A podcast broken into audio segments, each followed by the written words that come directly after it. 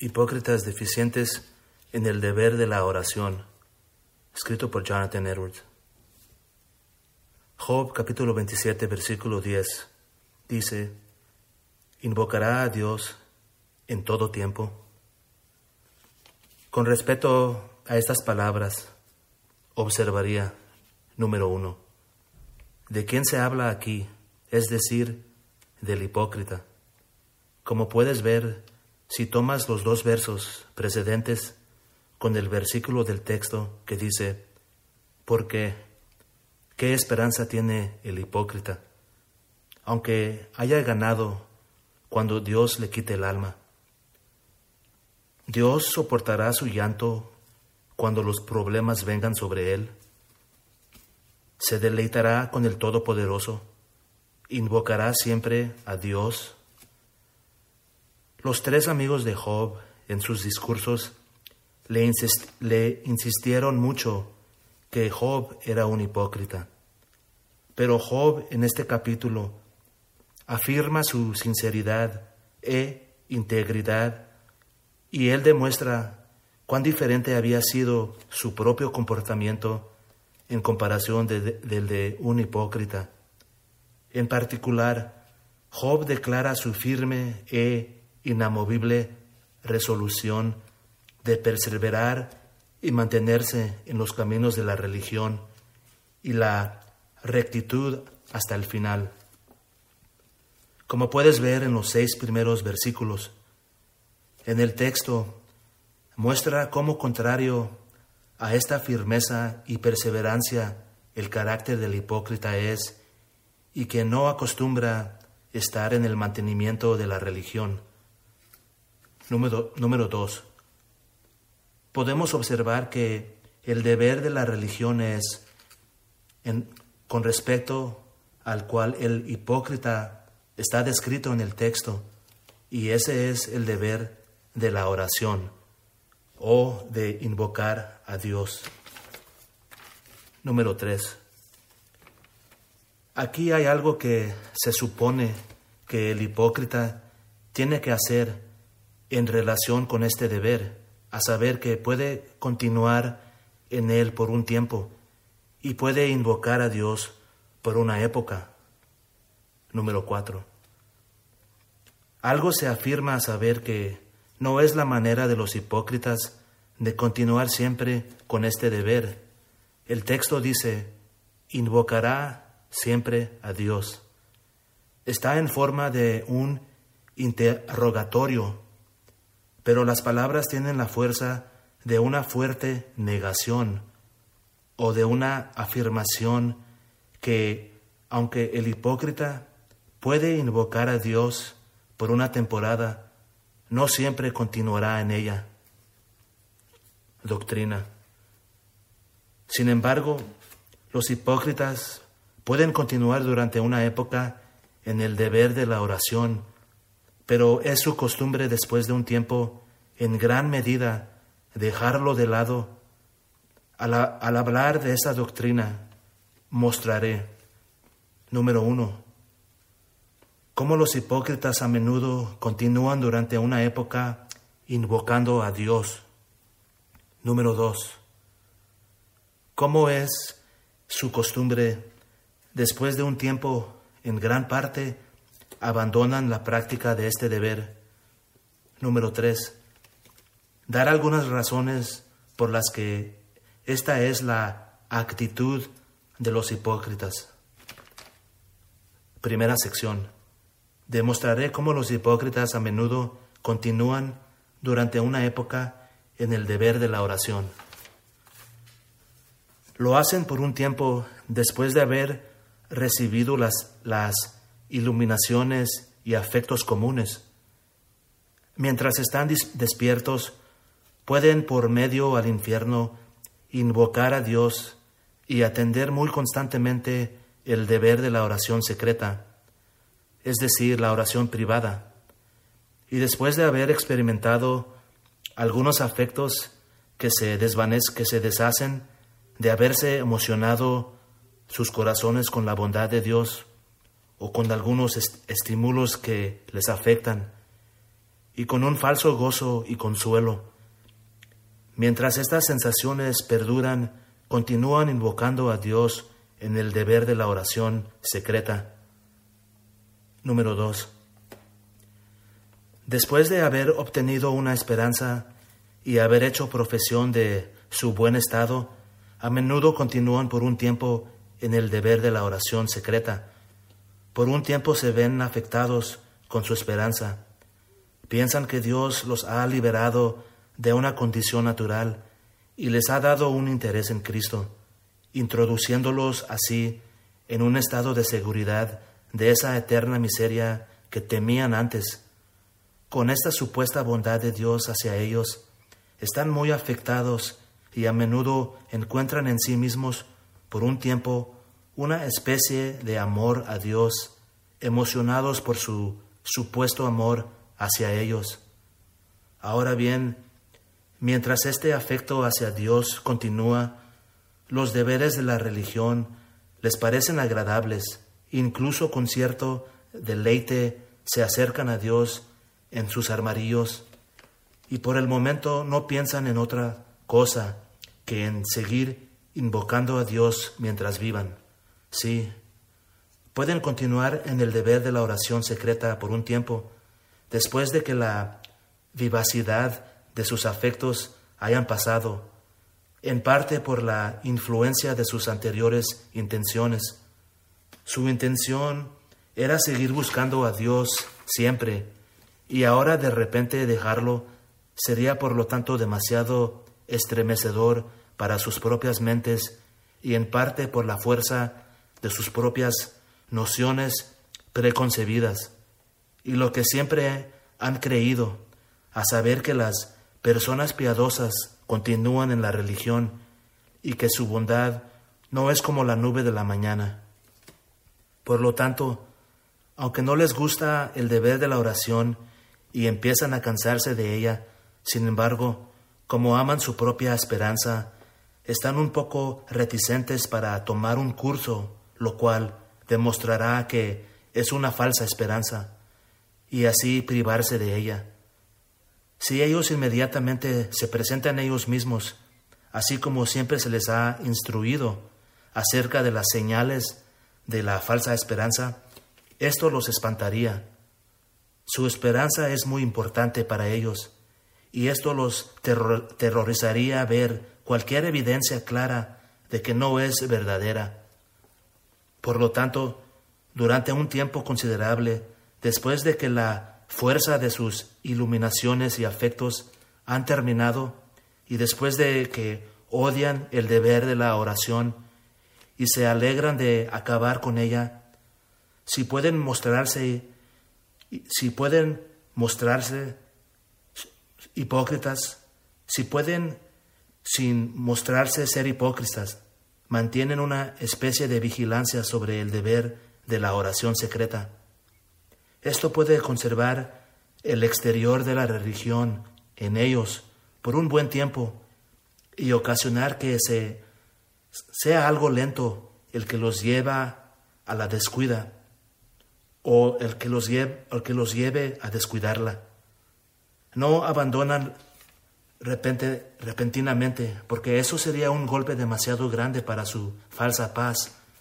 No obstante, poco a poco llegan a ello, ya que descubran, ya que descubren que sus conciencias pueden soportarlo y que pueden encontrar medios y recursos para encubrir el asunto y hacen que lo que hagan sea coherente en su propia opinión, con la verdad de su esperanza. Pero número dos, es la costumbre de los hipócritas, después de un tiempo, dejar en gran medida de lado la práctica de este deber. A menudo se nos enseña que la aparente bondad y piedad de los hipócritas no es de naturaleza duradera y perseverante. Lo, mismo sucede con respecto a, sus, a su práctica del deber de la oración, en particular y especialmente de la oración secreta. Pueden omitir este deber y su omisión no será notada por los demás, que saben qué profesión han hecho. para que el respeto a su propia reputación no les obligue a seguir practicándola. Si los demás vieran cómo la descuidan, se sorprenderían de su amor por ellos, pero su negligencia no está bajo su observación, al menos no bajo la observación de muchos. Por lo tanto, pueden omitir este deber y todavía tienen el reconocimiento de ser personas convertidas. Los hombres de este carácter pueden llegar a descuidar la oración secreta por etapas sin que su paz se vea afectada. Porque aunque en realidad para una persona convertida vivir en gran parte sin la oración secreta es muy grande la idea que alguna vez tuvieron de un verdadero converso, sin embargo, encuentran medios por etapas para cambiar sus nociones y para hacer que sus principios se adapten a sus inclinaciones y al final llegan a la conclusión de que en sus nociones de las cosas un hombre puede ser un converso y sin embargo vivir muy negligentemente en este deber. Con el tiempo pueden juntar todas las cosas que les convienen, una esperanza del cielo y una indulgencia de la pereza en apetitos carnales gratificantes y vivir en gran, y vivir en gran medida una vida sin oración. No pueden hacer que estas cosas se pongan de acuerdo de repente. Debe ser un trabajo de tiempo y el tiempo lo efectuará. Por etapas encuentran maneras de proteger y defender sus conciencias contra esos poderosos enemigos, de modo que esos enemigos y una conciencia tranquila y segura puedan finalmente convivir bastante bien juntos. Mientras que en esta doctrina se afirma que es costumbre de los hipócritas, después de un tiempo, dejar en gran medida este deber. Yo observaría, número uno, que no tienen la intención, sino que pueden comúnmente, comúnmente continuar hasta el final de sus vidas en la prestación de una asistencia externa en la oración abierta o la oración con otros. Comúnmente pueden estar presentes en las oraciones públicas de la congregación y también en la oración familiar. Esto en lugares de luz como este los hombres comúnmente lo hacen antes de que estén tan despiertos. Muchas personas viciosas que no pretenden una religión seria comúnmente asisten en las oraciones públicas en la congregación y también a oraciones más privadas en las familias en las que viven, a menos que sea cuando los designios carnales interfieran o cuando sus placeres y diversiones juveniles y su vana compañía los llamen, y entonces no tienen conciencia para asistir a la oración familiar. De lo contrario, pueden seguir asistiendo a la, a la oración mientras vivan, y sin embargo se puede decir que no invocan a Dios, porque tal oración a su manera no es propia están presentes solo por su reputación o para cumplir con los demás. Pueden estar presentes en estas oraciones y sin embargo no tienen una oración propia. Muchos de los que se refieren a los que tal vez dijo, como en Job capítulo 15, versículo 4, se les puede decir que desechan el miedo y, refrenan la oración ante Dios están frecuentemente presentes en la oración familiar y pública, pero en gran medida dejan de lado la práctica de la oración secreta. Llegan a este paso por etapas. Al principio empiezan a ser descuidados bajo algunas tentaciones particulares, debido a que han estado en compañía joven o se han dedicado mucho a los negocios mundanos lo omiten una vez. Después de eso, es más fácil que lo omitan de nuevo. Así que pronto se convierte en algo frecuente para ellos el omitirlo y después de un tiempo sucede que raramente lo atienden. Tal vez asisten a ella en los días sabáticos y a veces en otros días, pero han dejado de hacer una práctica constante, diaria, el retirarse a adorar solo a Dios y a buscar su rostro en lugares secretos. A veces hacen un poco para tranquilizar la conciencia y solo para mantener viva su antigua esperanza, porque sería chocante para ellos, incluso después de todo su sutil trato con sus conciencias, llamarse conversos y sin embargo vivir totalmente sin la oración. Sin embargo, la práctica de la oración secreta la han dejado en gran medida. Ahora voy, número tres, a las razones por las que esta es la costumbre de los hipócritas. A los hipócritas nunca se les dio el espíritu de la oración.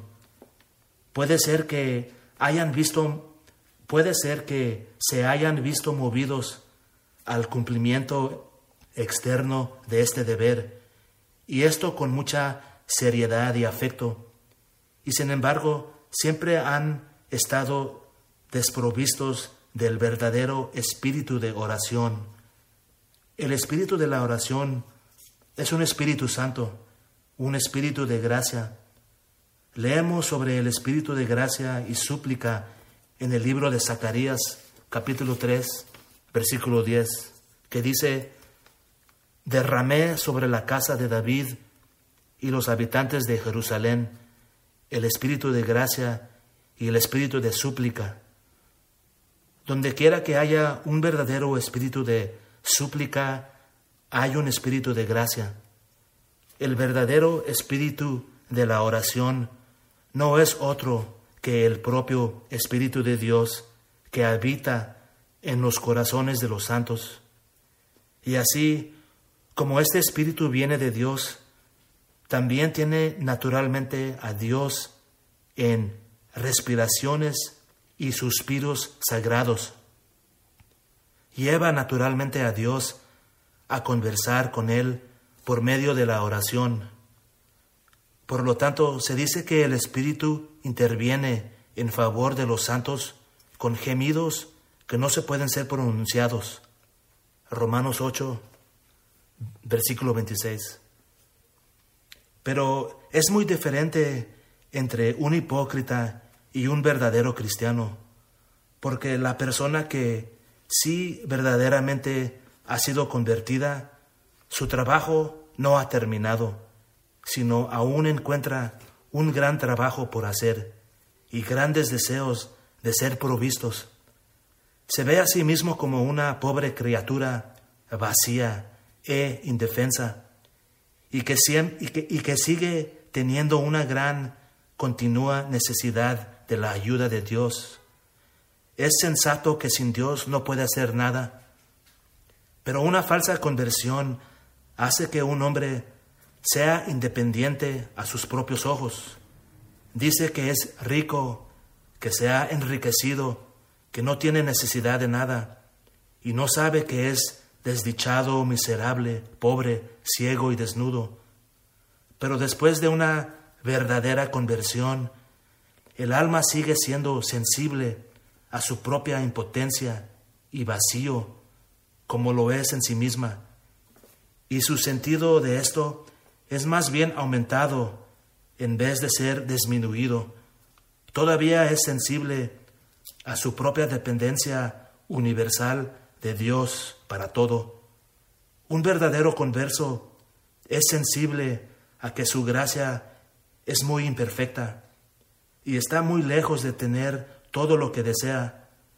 En lugar de eso, por la verdadera conversión, se engendran en él nuevos deseos que nunca antes había tenido. Ahora encuentra en él los santos apetitos, el hambre y la sed de justicia, el anhelo de un mayor conocimiento y comunión con Dios, de modo que ya tiene suficientes asuntos en el trono de la gracia. Sí, sus asuntos en ese lugar, en vez de disminuir, han aumentado desde su conversión. Número 3. La esperanza que el hipócrita tiene de su buen estado le quita la fuerza que el mandamiento de Dios antes tenía sobre su conciencia, de modo que ahora se atreve a descuidar tan claro deber. La orden que requiere la práctica del deber de la oración es muy clara. Mateo 26, 41. Velad y orad para no caer en la tentación. Efesios 6, 18. Orando siempre con toda oración y súplica en el Espíritu, y velando por ello con toda perseverancia, y suplicando por todos los santos. Mateo 6, 6. Cuando ores, entra en tu aposento y cuando cierres la puerta, ora a tu Padre que está en secreto. Mientras el hipócrita estaba en su propio temor, en constante peligro del infierno, no se atrevió a desobedecer estas ordenanzas. Pero como está, como él cree, a salvo del infierno, se ha vuelto atrevido, se atreve a vivir en el descuido más, del más simple mandamiento de la Biblia. Número 4.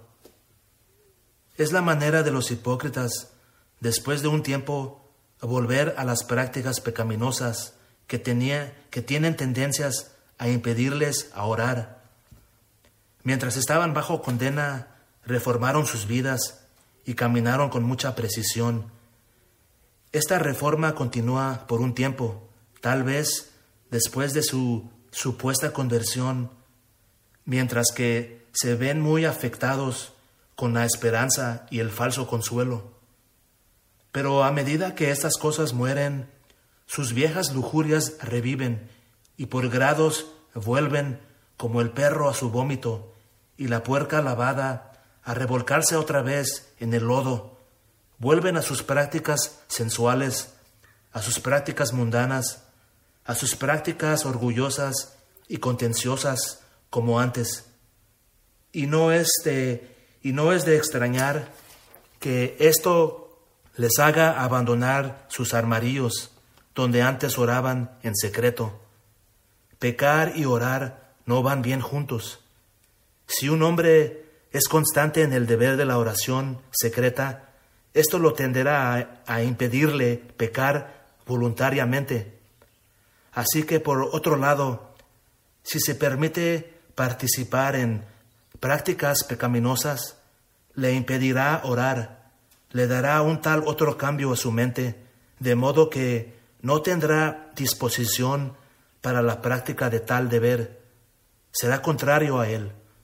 Un hombre que sabe que vive en pecado contra Dios no se inclinará a venir diariamente a la presencia de Dios, sino que se inclinará a huir de su presencia, como Adán, cuando había comido del fruto prohibido, huyó de Dios y se escondió entre los árboles del jardín. Mantener el deber de la oración después de haberse entregado a sus lujurias tienen muchas tendencias de inquietar la conciencia de un hombre. Sería una ventaja para su conciencia el testificar en voz alta en su contra.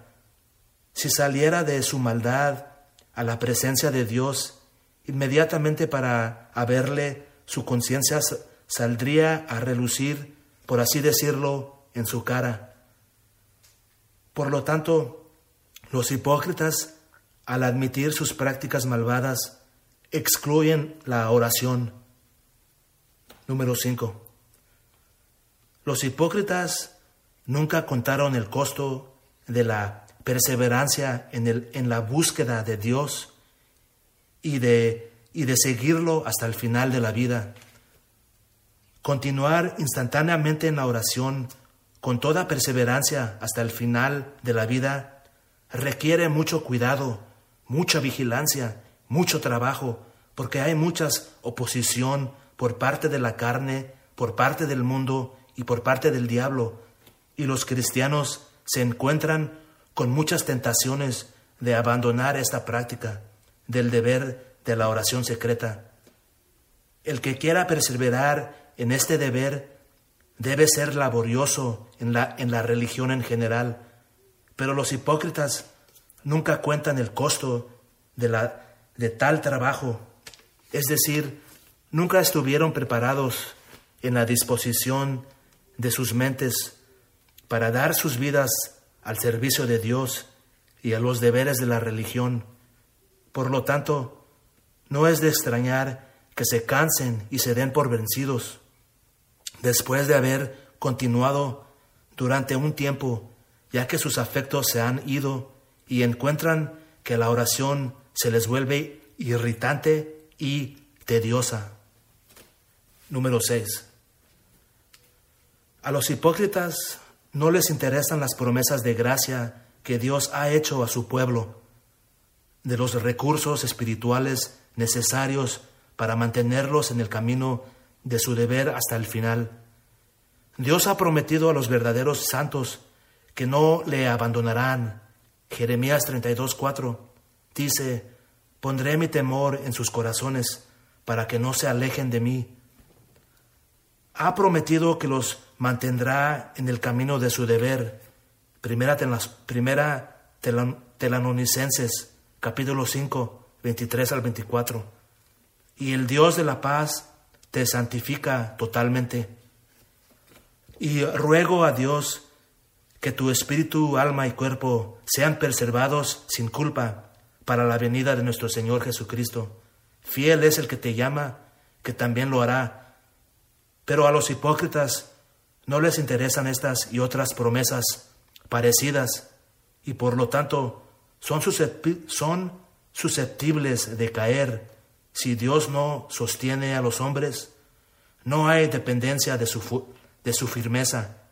Si el Espíritu de Dios se aparta de ellos, pronto, pronto se volverán descuidados y profanos, y habrá un final para su aparente devoción y piedad.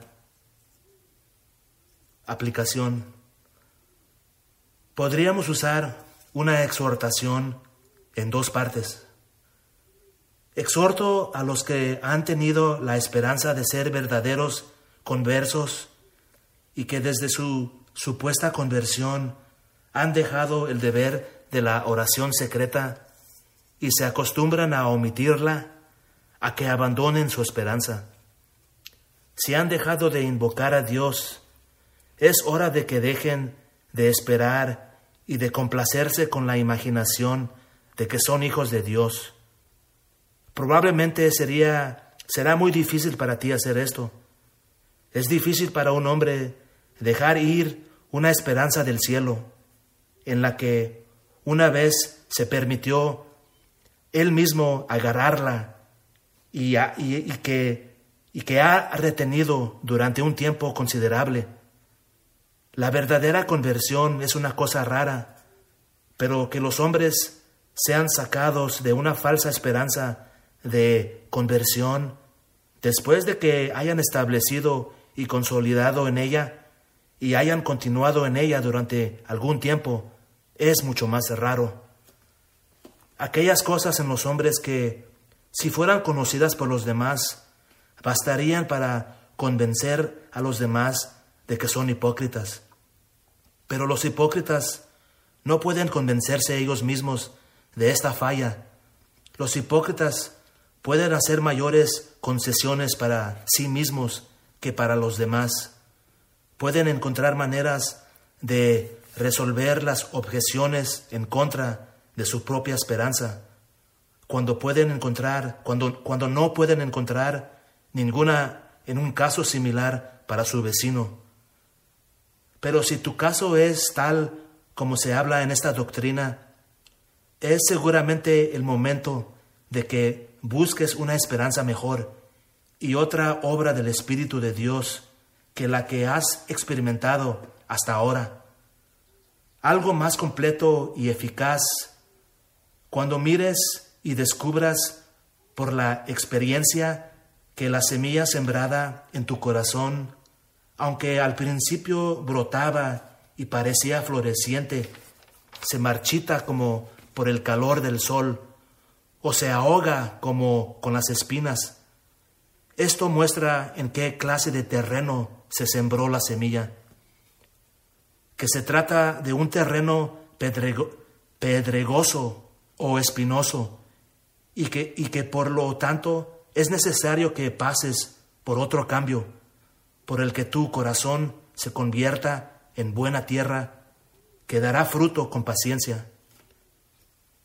No insisto en eso como una razón para no tirar a la basura tu esperanza de que tenías el juicio de otros, de que el cambio de que de que el cambio del que eras objeto era correcto.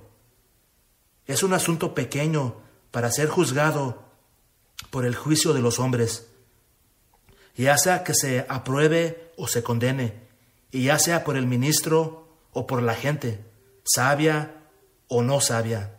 Primera Corintios 4:3.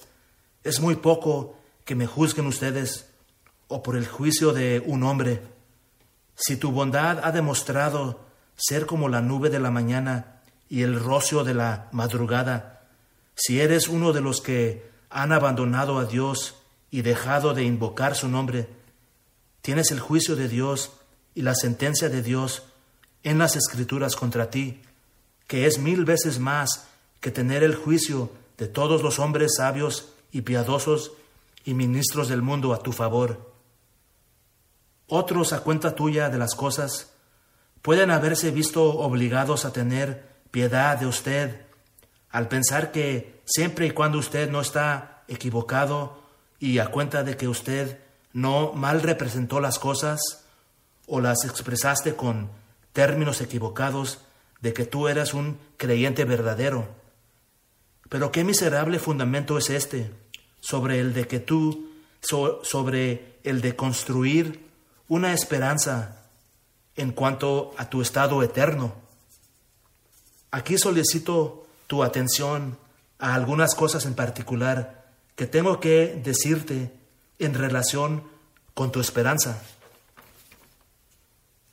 ¿Por qué mantendrás esa esperanza que por experiencia evidentemente te envenena? ¿Es razonable pensar que una esperanza santa, una esperanza que viene del cielo, tendría tal influencia? No es cierto. Nada de nada de tan maligna influencia proviene de ese mundo de pureza y gloria. Ningún veneno crece en el paraíso de Dios. La misma esperanza que lleva a los hombres a pecar en este mundo los llevará al infierno en el futuro. ¿Por qué pues conservas tal esperanza de la que tu propia experiencia te, te muestra la mala tendencia, ya que te anima a llevar una vida malvada? Porque ciertamente esa vida es una vida malvada en la que vives en el abandono de un deber tan conocido como el de la oración secreta y en, y en la desobediencia de un mandato tan claro de Dios como el que ordena como el que ordena este deber y no es un camino de desobediencia a Dios un camino al infierno si tu propia experiencia de la naturaleza y tendencia de tu esperanza no te convence de la falsedad de la misma, ¿qué lo hará? ¿Estás decidido a mantener tu esperanza, a dejar que resulte de no ser sana y tan hiriente? ¿La mantendrás firme hasta que te vayas al infierno con ella?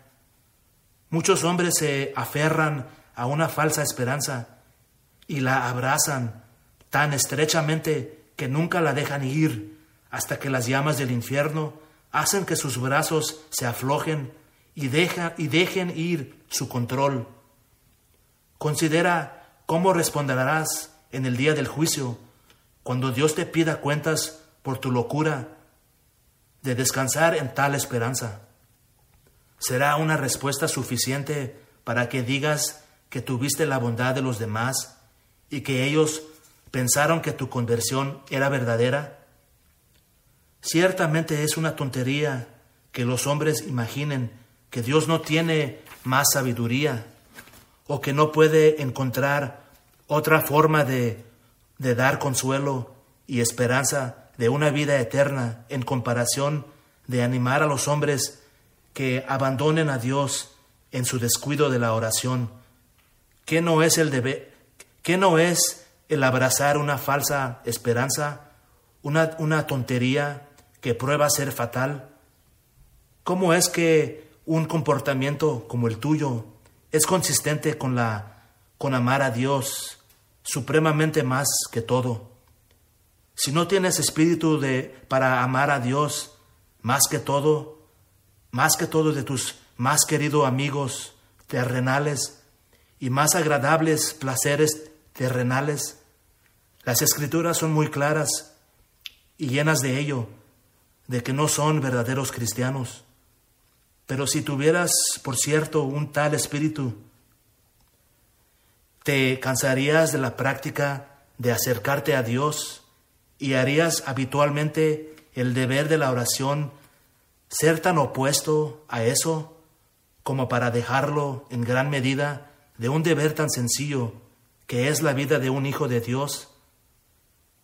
La, naturaleza del amor es ser opuesto a la ausencia y amar un acercamiento a los que amamos. Nos encanta estar con ellos, nos encanta venir a menudo a ellos y tener mucha conversación con ellos. Pero cuando una persona que hasta ahora ha tenido la costumbre de conversar, libremente con otra, por etapas lo abandona, se vuelve, se vuelve extraña y conversa con él poco, y que aunque el otro sea insistente con, con él por la continuación de su anterior intimidad, esto muestra claramente la frialdad de su corazón hacia, hacia Él. El descuido del deber de la oración parece ser inconsistente con el amor supremo a Dios y también por otra cuenta es contra la voluntad de Dios tan claramente revelada. El verdadero amor a Dios busca complacer a Dios en todas las cosas y universalmente conformarse a su voluntad. Su oración así restringida ante Dios no solo es inconsistente con el amor, con el amor hacia Dios, sino también con el, con el temer a Dios. Es un argumento que usted desecha, el temer a Dios, como se manifiesta en el texto de Job 15:4. Sí, dejas de lado el temor y refrenas la oración ante Dios. Mientras vives así en la transgresión de tan claro mandato de Dios, evidentemente muestras que no hay temor de Dios ante tus ojos. Salmo 34, 1. La transgresión del malvado dice en mi corazón, que no hay temor de Dios ante sus ojos. Considera que vivir en tal abandono es inconsistente con llevar una vida santa. Las escrituras nos enseñan que los verdaderos cristianos llevan una vida santa, que sin santidad nadie verá al Señor, Hebreos 12:14, y que todo aquel que tenga esta esperanza en Él se purifique como Cristo es puro. Primera Juan 3:3. En Proverbios 16, 17 se dice que el camino de los rectos es apartarse del mal, es decir, es, por así decirlo, el camino comúnmente transitado en el que todos los piadosos viajan. Para él mismo, para él mismo propositó esto en Isaías capítulo 35, versículo 8, que dice, habrá una calzada una calzada y un camino, y se llamará camino de la santidad. Los impuros no pasarán por él, pero será para aquellos, es decir, para los, para los redimidos de los que se habla en los versículos anteriores. Se habla en Romanos 8.1 como el carácter de todos los creyentes que no andan según la carne, sino según el Espíritu. Pero ¿cómo es una vida en gran medida sin oración, consistente con una vida santa? Llevar una vida santa es llevar una vida dedicada a Dios, una vida de adoración y servicio a Dios, una vida consagrada al servicio de Dios. Pero ¿cómo puedes llevar tal vida el que no se mantiene en el deber de la oración? ¿Cómo puede decirse que un hombre así camina por el Espíritu y es un siervo de Dios altísimo? Una vida santa es una vida de fe, la vida de los verdaderos cristianos que viven en el mundo, viven por la fe del Hijo de Dios. Pero ¿quién puede creer que el hombre vive por la fe que vive sin la oración?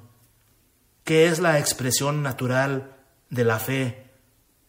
La oración es una expresión tan natural de la fe como la respiración es de la vida.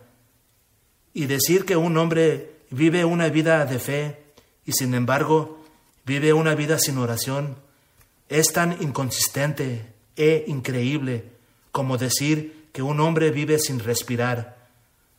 Una vida sin oración está tan lejos de ser una vida santa que es una vida profana. El que vive así vive como un pagano, que no invoca el nombre de Dios. El que vive una vida sin oración vive sin Dios en el mundo. Si vives en el abandono de la oración secreta, muestras tu buena voluntad de descuidar toda la, toda la adoración a Dios. El que solo ora cuando ora con otros, no oraría en absoluto, si no fuera porque los ojos de los demás están sobre él. El que no ora donde nadie más que Dios lo ve, manifiestamente no ora en absoluto por respeto a Dios o por respeto a su ojo que todo lo ve y por lo tanto abandona toda oración. Y el que abandona la oración abandona en efecto toda la adoración a Dios del cual la, la oración es el principal deber. Ahora, qué miserable santo es el que no adora a Dios. El que abandona la adoración a Dios, abandona al mismo Dios, se niega a tenerlo como suyo o a ser familiarizado con él como su Dios, porque la forma en que los hombres poseen a Dios y lo conocen como su Dios es adorándolo. ¿Cómo puedes esperar vivir con Dios para siempre si lo descuidas y lo abandonas aquí?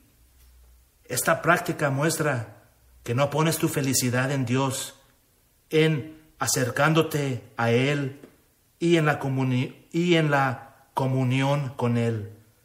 Aquel que no quiere venir y a visitar y conversar con un amigo y que en gran medida lo abandona, cuando es ampliamente invitado e importunado a venir, muestra claramente que no pone su felicidad en la compañía y conversación de ese amigo.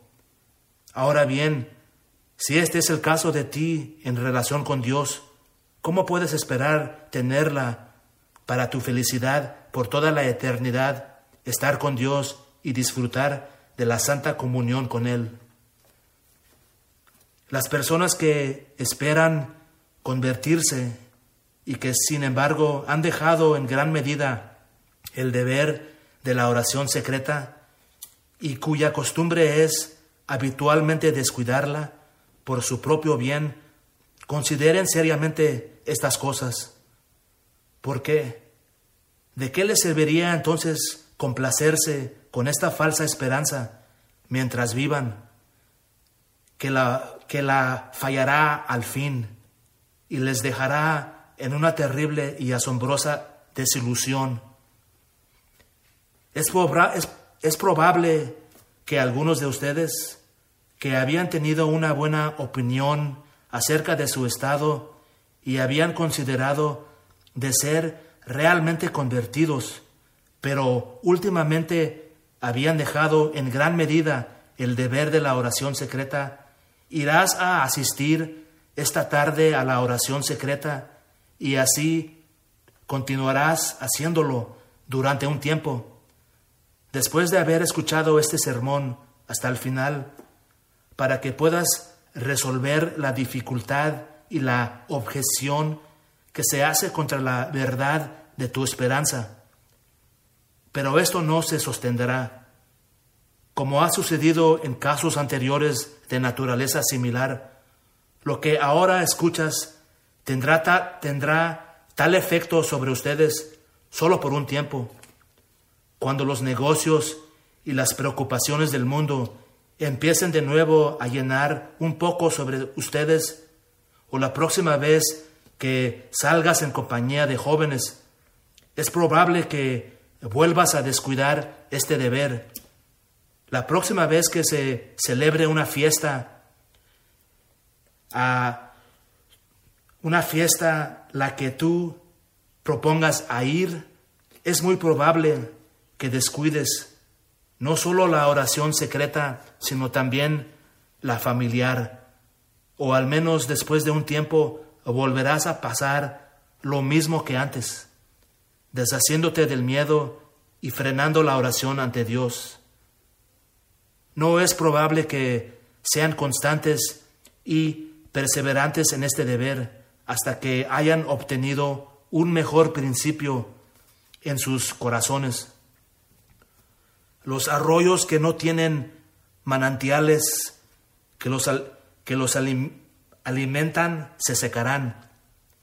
La sequía y el calor consumen las aguas de la nieve, aunque corren abundantemente en la primavera, cuando el sol sube más alto con un calor abrasador se van.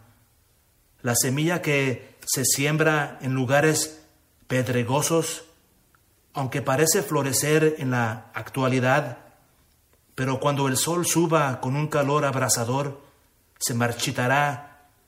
Nadie dará frutos con paciencia, sino aquellos cuyos corazones se han convertido en buena tierra, sin que quede en ellos ninguna semilla celestial. Los hombres pondrán siempre que caigan en medio de los piadosos, continuar toda su vida hablando como santos Pueden por su mérito contar lo que han experimentado, pero sus acciones no se sostendrán. Pueden continuar contando sus experiencias internas y sin embargo vivir en la negligencia de la oración secreta y de otros deberes. Parte número dos. Aprovecho esta doctrina para exhortar a todos a perseverar, a perseverar en el deber de la oración. Esta exhortación se insiste mucho en la palabra de Dios, se insiste en el Antiguo Testamento. Primera Crónicas 16, 2 dice, Buscad al Señor y su fuerza, buscad su rostro continuamente. Isaías 62, 7. Vosotros que hacéis mención del Señor, no os quedéis callados, es decir, no os quedéis callados ante la voz de la oración, como se manifiesta en en las siguientes palabras, que dice, y no le deis descanso hasta que se establezca y hasta que haga de Jerusalén una alabanza en la tierra se reprende al antiguo, se reprende al antiguo Israel por cansarse del deber de la oración.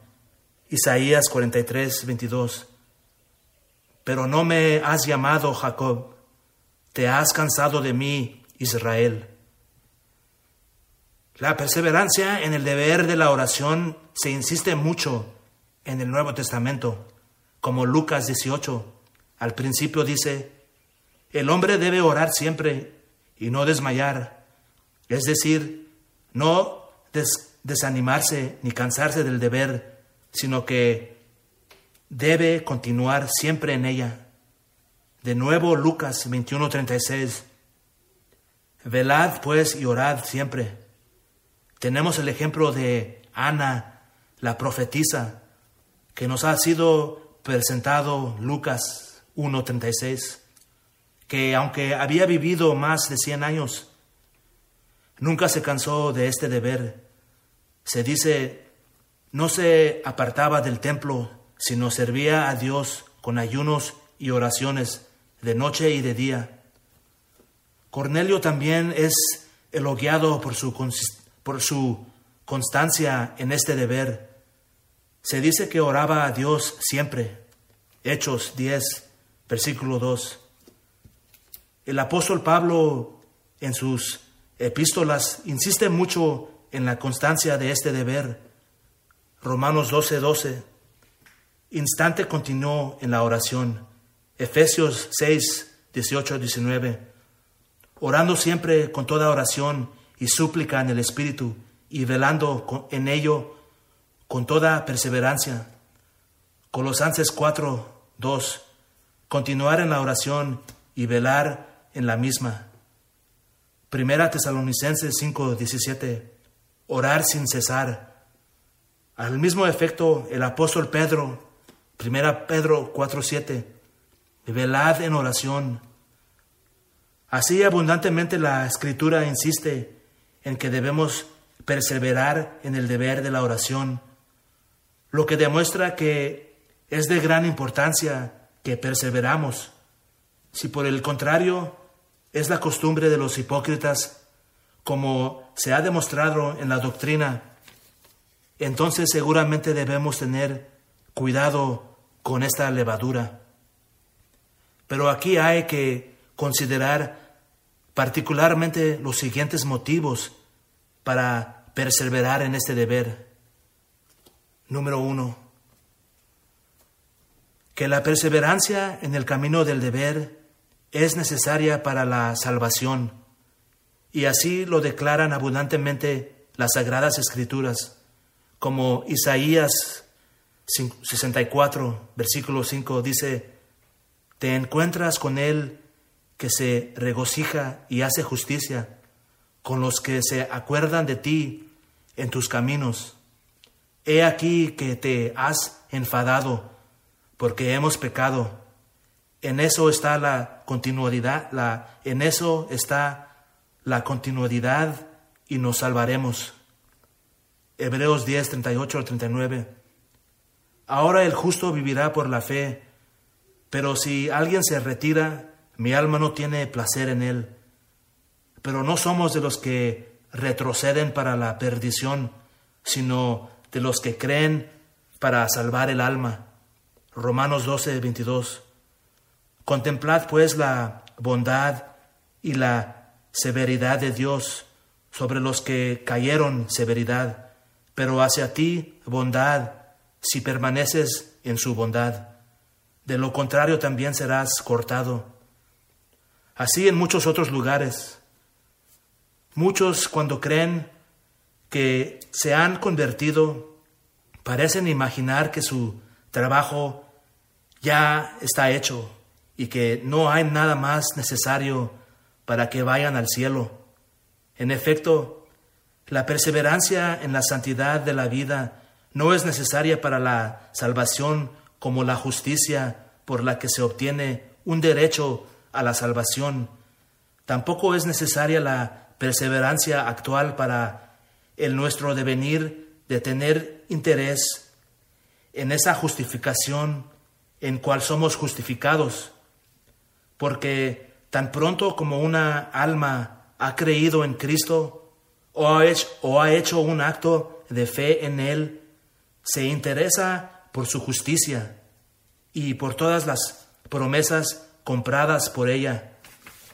Pero perseverar, perseverar en el camino del deber es necesario para la salvación como evidencia y concomitante de un título, un título de salvación. Nunca hay un título de salvación sin perseverar en el camino del deber. Aunque sabemos que la salvación se obtiene por el mérito de lo que hizo Cristo en justificarnos, y esta es la justicia de Cristo por la que se obtiene un título de salvación. Sin embargo, este deber de orar es necesario para la salvación, porque es la consecuencia necesaria de la verdadera fe. Es una evidencia que acompaña universalmente a la rectitud y su defecto es una evidencia infalible de la falta de rectitud. Salmo 125, 4 al 5. Los que son buenos y rectos de corazón se distinguen de los que se apartan o se desvían. Hace, haz el bien, Señor, a los buenos y a los rectos de corazón. Los que se apartan a sus caminos torcidos, el Señor los guiará con los que obran iniquidad. Pero la paz será con Israel. Se menciona como evidencia de que los corazones de los hijos de Israel no estaban bien con Dios, que no, persevera, que no perseveraban en los caminos de la santidad. Salmo 78.8. Una generación que no enderezó sus corazones y cuyo espíritu no estaba firme con Dios. Cristo da a esto como un carácter distintivo de aquellos que son sus verdaderos discípulos y de una fe verdadera y salvadora que va acompañada que va acompañada de la perseverancia en la obediencia de la palabra de Cristo. Juan 8:31. Entonces Jesús dijo a los judíos que creyeron en él, si permanecéis en mi palabra, sois verdaderamente mis discípulos. Esto se menciona como una prueba necesaria de un interés en Cristo. Hebreos 3:14. Somos hechos partícipes de Cristo si mantenemos el principio de nuestra confianza firme hasta el final. La perseverancia no es sólo una prueba necesaria y, complementaria de un título para la salvación, sino también un requisito previo necesario para la posesión real de la vida eterna. Es el único camino al cielo, el camino estrecho que lleva a la vida. Por eso Cristo exhorta a la iglesia de Filadelfia a perseverar en la santidad desde esta consideración que era necesaria para que ella obtuviera la corona. Apocalipsis 3, versículo 11. Aférrate a lo que tienes para que nadie te quite la corona. Es necesario no solo que las personas hayan caminado alguna vez por el camino del deber, sino que se les encuentre haciéndolo cuando Cristo venga. Lucas 9, 43. Bienaventurado aquel siervo al que su Señor, cuando venga, le encontrará haciendo eso. Resistir hasta el final se convierte a menudo en la condición de la salvación real. Mateo 10, 22. El que persevere hasta el fin, hasta el fin ese se salvará. Y, Apocalipsis 2, 10. Sé fiel hasta la muerte y te daré una corona de vida. Número 2. Para su propia perseverancia en el camino del deber es necesario su propio cuidado y vigilancia, porque aunque se prometa que los verdaderos santos perseveran, sin embargo, esto no quiere significar de que el tener cuidado y vigilancia no son cosas necesarias para ello. Al contrario, estas cosas sí son necesarias porque su cuidado para cumplir los mandatos de Dios es lo prometido. Si los santos fallaran en, su cuidado, vigilancia y diligencia para perseverar en la santidad, esa falla en su cuidado y diligencia sería en sí misma una falla en la santidad. Aquellos que no perseveran en la vigilancia y la diligencia no perseveran en la santidad de la vida, porque la santidad de la vida consiste en la vigilancia y la diligencia para cumplir los mandamientos de Dios. Es una promesa del pacto de gracia que los santos guardarán los mandamientos de Dios. Ezequiel capítulo 11, versículo 19 al 20. Sin embargo, eso no es una eso no es un argumento para que no tengan que cuidar de guardar estos mandamientos o de cumplir con su deber. Así que la promesa de Dios de que los santos perseveran en la santidad no es argumento ni tampoco está sugiriendo de que no sea necesario que se cuiden para que no caigan. Por lo tanto, las escrituras advierten abundantemente a los hombres que se cuiden con diligencia y que presten atención para que no caigan. Primera Corintios 15, 13. Velad, estad firmes en la fe, dejad como los hombres, sed fuertes. Primera Corintios 10, 12. El que piense que está en pie, que se cuide de no caer. Hebreos 3, 12, 13 al 14. Mirad, hermanos, que no, que no haya en ningún de vosotros corazón malo de incredulidad para apartarse del Dios vivo, pero exhortaos cada día, mientras se llama hoy, a no endurecerse ninguno de vosotros con el engaño del pecado, porque somos, porque somos hechos partícipes de Cristo si mantenemos firme el principio de nuestra confianza hasta el fin. Hebreos 4.1. Temamos pues que quedando en pie la promesa de entrar en su reposo, alguno de vosotros parezca no cumplirla. Segunda Pedro 3.17. Por tanto, amados, ya sabéis estas cosas de antemano. Guardaos, no sea también vosotros llevados por el error de los malvados, caigáis de vuestra propia firmeza. Segunda Juan 5 al 8. Mirad que no perdamos lo que hemos hecho, sino que recibamos una recompensa completa. Así miras cómo las escrituras insisten en exhortar a los cristianos a que presten atención a sí mismos para que no caigan y ciertamente estas advertencias no son sin razón. Las escrituras insisten particularmente en la vigilancia para perseverar en el deber de la oración.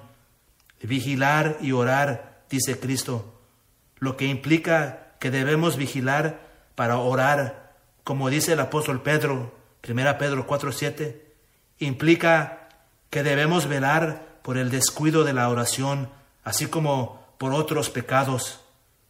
El apóstol en los lugares ya mencionados nos ordena que oremos con toda oración, velando ahí con toda perseverancia y que continuemos y que continuemos en la oración y velemos en la misma. No es de extrañar que los apóstoles se empeñaron tanto, se, se empeñarán tanto en velar para que se continúe la oración con toda perseverancia, pues hay muchas tentaciones de descuidar este deber. Primero, de ser inconsistentes en él y de vez en cuando de omitirlo. Luego, en gran medida, de descuidarlo. El diablo vela para alejarnos de Dios y para impedir que nos acerquemos a Él en la oración. Estamos rodeados de uno y otro objeto tentador de negocios y de diversiones. Particularmente nos encontramos con muchas cosas que son grandes tentaciones para descuidar este deber. Número tres.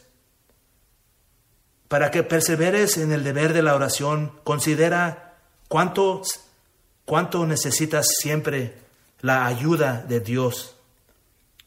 Si las personas que han asistido anteriormente a este deber lo dejan, el lenguaje es que ahora ya no tienen necesidad de la ayuda de Dios, que ya no tienen ocasión de ir a Dios con sus peticiones y súplicas, cuando en realidad es, es en Dios donde vivimos, nos movemos, y tenemos nuestro ser.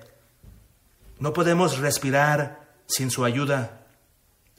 Necesitas su ayuda todos los días para satisfacer tus necesidades externas y especialmente tienes una continua necesidad de Él para ayudarles a sus almas. Sin su protección caerán inmediatamente en, las manos de Satanás, que siempre está de pie como un león rugiente, dispuesto, siempre que se le permita, a caer sobre las almas de los hombres para devorar esas pobres almas. Si Dios conserva, si Dios conservará sus almas, pero si los abandonará y los dejará solos, serían muy miserables. Sus vidas serían una maldición para ustedes mismos. Los que se, los que se convierten, si Dios los abandona, pronto caerán totalmente de un estado de gracia a un estado más miserable que nunca, que nunca antes de su, de su conversión. No tienen fuerza propia para resistir a los poderosos enemigos que los rodean. El pecado y Satanás se los llevaría inmediatamente como un poderoso diluvio si Dios los abandona a ustedes necesitan las provisiones diarias de Dios. Sin Dios no pueden recibir luz espiritual ni consuelo, no pueden ejercer la, gracia, no pueden producir fruto.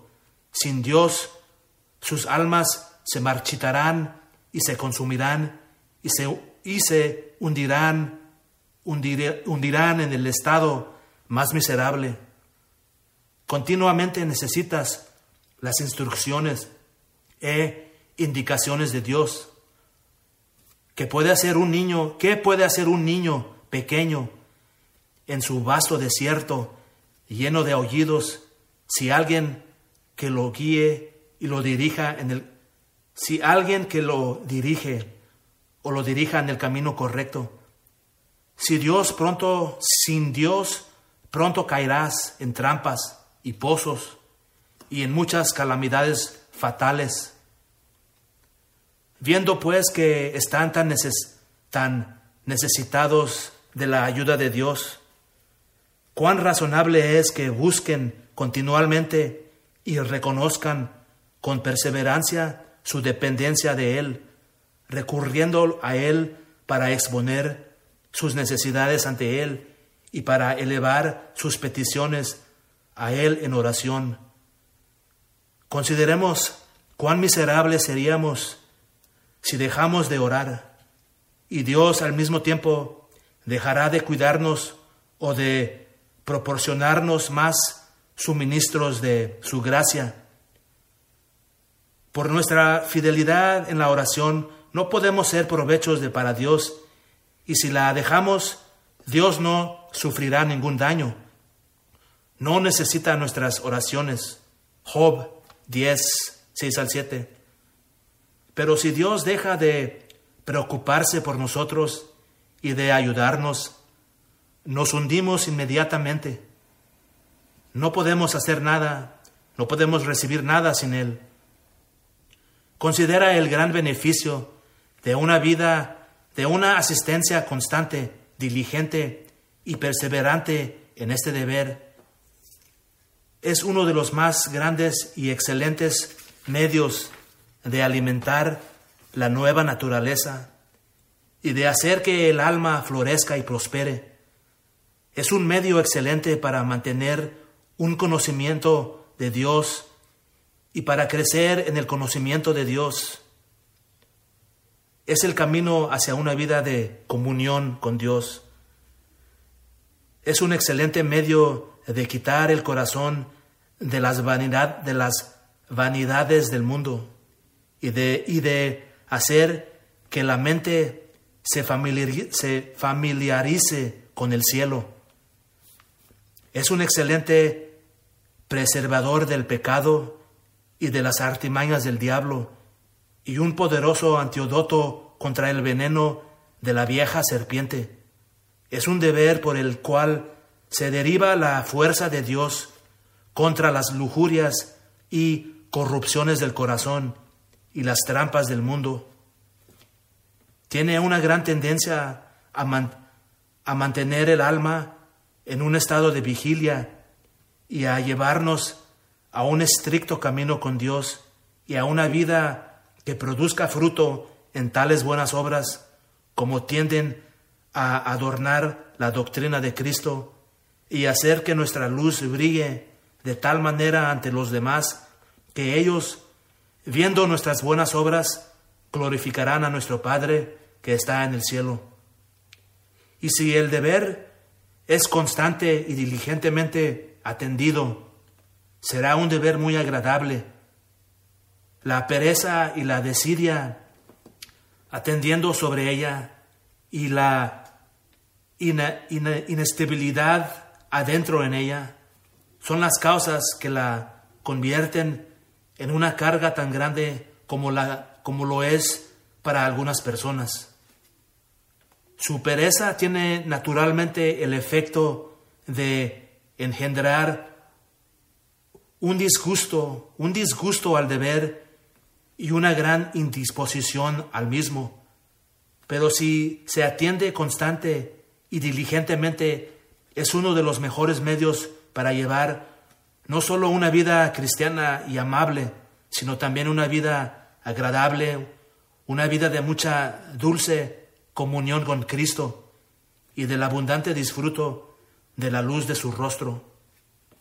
Además, el gran poder de la oración, cuando es debidamente atendida, tiene con Dios, es digno de su atención. Por ella los hombres se convierten en como, como Jacob, que como príncipe tenía poder con Dios y prevaleció cuando luchó con Dios por la bendición. Vean el poder de la oración representado en Santiago 5, 16, 18. Por estas cosas puede ser sensible de cuánto usted va a perder si usted será negligente en este gran deber de invocar a Dios y que y que tan mal usted consultará su propio interés por tal negligencia. Concluyo mi discurso con dos direcciones para la fidelidad y la perseverancia en este deber. Número uno, usted tiene que vigilar, usted tiene que vigilar los inicios de una negligencia de este deber. Las personas que durante un tiempo han practicado este deber y luego lo, y luego lo descuidan, comúnmente lo dejan por etapas. Mientras duren sus convicciones y afectos religiosos, son muy constantes en sus armarillos y ningún, y ningún negocio mundano o compañía o desviación, desviación les obstaculiza, pero a, medida que sus convicciones y afectos empiezan a desaparecer, empiezan a encontrar excusas para descuidarlo a veces. Ahora están tan apurados, tienen ahora tales y tales cosas que atender. O hay ahora tales inconvenientes en el camino que se persuaden a sí mismos que pueden muy justificadamente omitirlo por esta vez. Después sucede con, el, con bastante frecuencia que tienen algo que obstaculizar, algo que llaman una excusa justa. Después de un tiempo, una cosa menos se convierte en una excusa suficiente de lo que se permitía al principio. Así la persona por grados contrae más y más el hábito de descuidar la oración y se vuelve más y más indispuesto a ella. Y aun cuando la realiza, la realiza es de una manera tan pobre, aburrida, desalmada, miserable, que se dice a sí mismo que es mejor no hacerla en absoluto. Así hace de su propia torpeza e indisposición una excusa para descuidarla totalmente, o al menos para vivir en gran medida en, gran medida en el abandono de este deber. De esta manera, Satanás y las corrupciones de los hombres los llevan a la ruina. Por lo tanto, ten cuidado con los primeros comienzos de un descuido. Cuidado con las tentaciones de esto. Ten cuidado de cómo empiezas a permitir excusas. Vigila para mantener el deber de la alta, el deber en alta, en altura de este deber y que no empiece a hundirse. Porque cuando das campo al descuido, aunque sea poco, es como darle campo ante un enemigo en el territorio de batalla. El primer comienzo de una retira anima mucho al enemigo y debilita a los soldados en retira. Número dos. Permítame que te dirige que abandones todas las prácticas que, que según tu experiencia, te hacen no estar dispuesto al deber de la oración secreta. Examina las cosas en las que tú has permitido y pregúntate si han tenido este efecto. Puedes examinar tu conducta pasada y sin duda, con una consideración imparcial, juzgar las prácticas y los caminos en los que has permitido en particular, que los jóvenes examinen su forma de mantener la compañía y la serie de diversiones en las que, en las que con sus compañeros se han permitido. Solo deseo que pregunten en boca de sus propias conciencias cuál ha sido el efecto de estas cosas con respecto a su asistencia al deber de la oración secreta no ha descubierto que tales prácticas han tendido a negligencia de este deber. No han encontrado que después de ellas han estado más indispuestos a ello y menos esmerados y cuidadosos para atenderla. Sí, no han sido de vez en cuando los medios que causaron el descuido de la oración secreta. Si no pueden negar que es así, si buscan el bien de sus almas, abandonen esas prácticas. No importa lo que supliques por ellas, como por ejemplo excusar que no hay nada malo en ellas, o que hay un tiempo para todas las cosas y cosas similares. Pero si encuentras este mal en la conciencia, en la consecuencia de ellas, es hora de que las abandones. Y si, y si valoras el cielo más que una pequeña diversión mundana, si pones un precio más alto a la gloria eterna que un baile o un canto mundano, entonces harías la decisión de abandonar esas cosas. Sí, estas cosas son legítimas en sí mismas, pero si tu experiencia demuestra que son atendidas con la consecuencia que he mencionado, entonces esta doctrina es suficiente.